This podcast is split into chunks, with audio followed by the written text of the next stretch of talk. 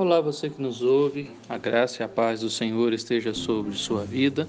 Aqui é a pastora Aguinaldo, da Igreja Presbiteriana Esperança, em Jacareí, e a nossa meditação se encontra em 1 Coríntios, capítulo 10.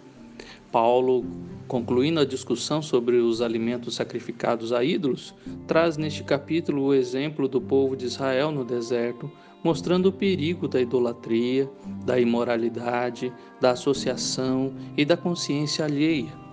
Dos versículos de 1 a 13, Paulo lembra a igreja que até o povo que saiu do Egito, que comeram do maná espiritual, que beberam da fonte espiritual, ficaram prostrados no deserto por causa da idolatria.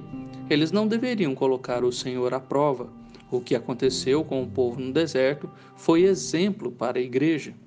Dos versículos 14 a 22, Paulo exorta a igreja a fugir da idolatria, pois quando comem carne sacrificada estão se associando aos demônios, e eles não poderiam poderiam tomar o cálice do Senhor e o cálice dos demônios. Isso seria uma provocação a Deus.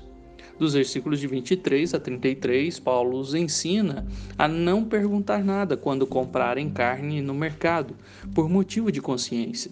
Quando comerem na casa de alguém, não devem perguntar nada. Se alguém disser que é carne sacrificada a ídolos, então eles não devem comer, para não serem tropeço para o outro. Eles deveriam ser agradáveis a todos com o propósito de, de trazer salvação. Meu querido ouvinte, Paulo usou três capítulos para falar deste assunto de comida sacrificada. Parece que o apóstolo estava muito preocupado com alguns irmãos que se diziam sábios, lá no capítulo 8, e não se importavam com os de consciência fraca. O amor pelo irmão mais fraco deveria ser maior que a liberdade, o direito e a licitude para comer o que quiserem.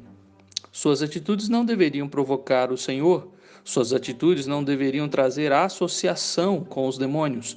Suas atitudes não deveriam ser tropeço para os outros. Quantas vezes ouvimos irmãos que hoje perguntam a seus pastores se podem fazer isso ou aquilo? Podem fazer, posso fazer tatuagem? Posso tomar bebida alcoólica socialmente sem me embriagar? Posso ir numa balada ou num motel?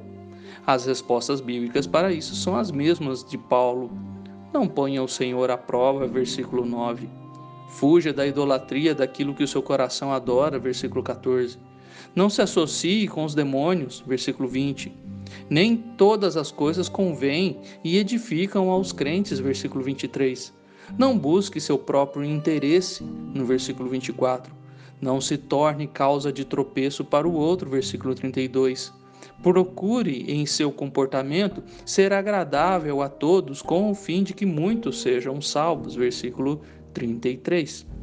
Se é necessário renunciar à liberdade que temos de comer, beber ou fazer qualquer outra coisa para ter prazer, então isso que isso seja nosso alvo de vida. Que venhamos a comer, beber ou fazer qualquer coisa para a glória de Deus, como o versículo 31 nos ensina, para que assim muitos sejam salvos, versículo 33. Pois, para ser discípulo de Cristo, é necessário negar-se a si mesmo. Lucas 9, 23. E que Deus nos ajude e nos abençoe.